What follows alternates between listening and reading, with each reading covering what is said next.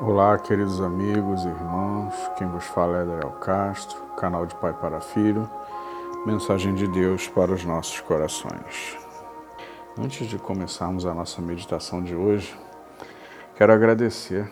Eu olhando a audiência do podcast e vi que agora chegamos no México. Os irmãos aí e as irmãs que estão nos ouvindo no México, Deus abençoe vocês, tá? E que vocês possam se sentir abençoados por Deus, que Deus os proteja, prospere seus caminhos e também a todos os outros aqui dos Estados Unidos, aqui do Brasil, da Argentina, Chile, Cabo Verde, Espanha. Que Deus possa estar abençoando também do Canadá.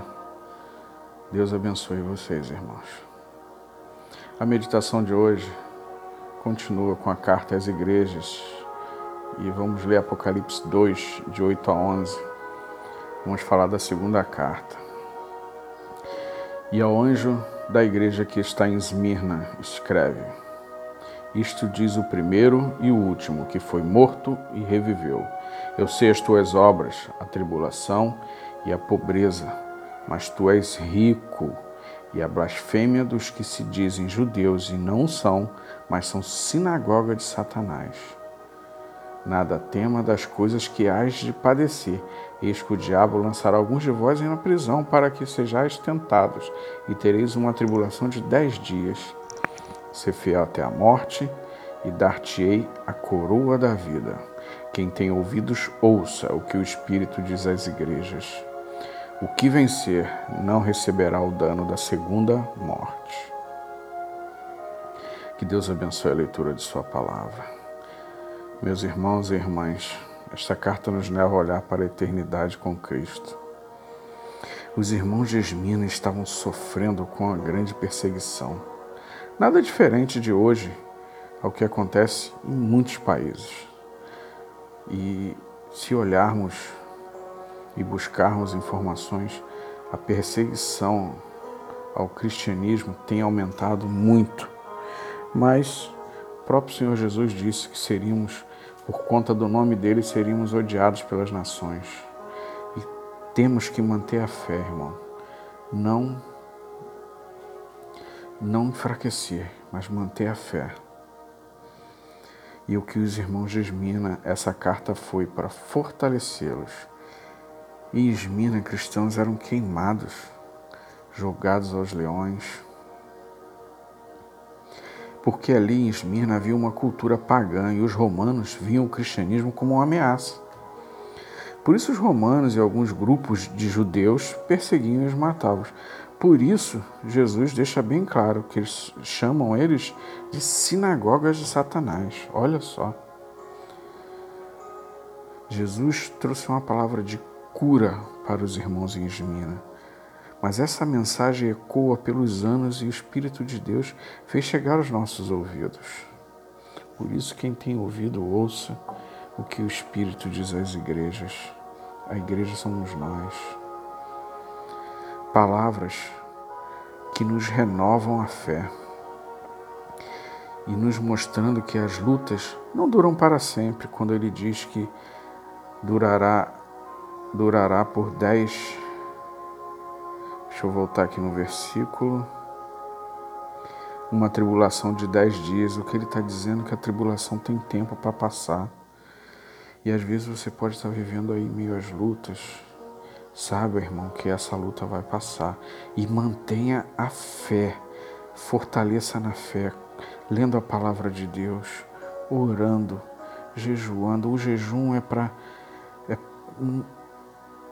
é para nos aproximar cada vez mais de Deus. Tem essas práticas, irmãos.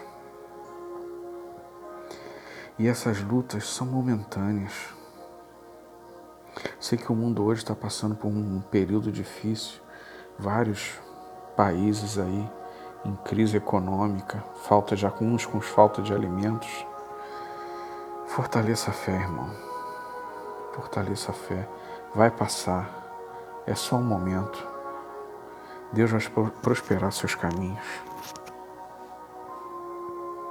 Esta carta nos mostra que os momentos difíceis passarão, sim, passarão, pois o Rei dos Reis e Senhor dos Senhores está batalhando nossas guerras, sabendo que é o mesmo que diante da morte não temeremos e receberemos a coroa da vida prometida por Jesus Cristo. Mantenha a fé, meus irmãos e irmãs. Um, em Esmina tivemos um grande testemunho de fé. Policarpo era um dos líderes da igreja em Esmirna. Em um dia, o imperador ordenou a sua prisão e morte. No dia da execução, Policarpo foi orientado a renunciar a Cristo em troca de sua vida.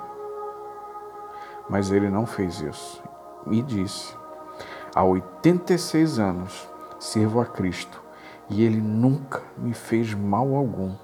Como posso eu amaldiçoar a quem me salvou? Policarpo foi queimado vivo e, mesmo em meio às chamas, ele louvava a Deus e nos seus últimos minutos pregava do grande amor de Deus. Ele gritava do grande no meio das chamas sobre o grande amor de Deus derramado sobre a humanidade.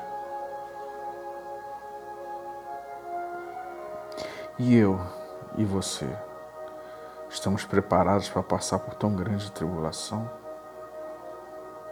Vamos fortalecer nossa fé a cada dia nessa caminhada rumo à eternidade. Firme na fé, irmãos. Não tenha fé. Eu não sei, mas Deus sabe da dificuldade que você está passando nesse momento. Deus conhece cada coração.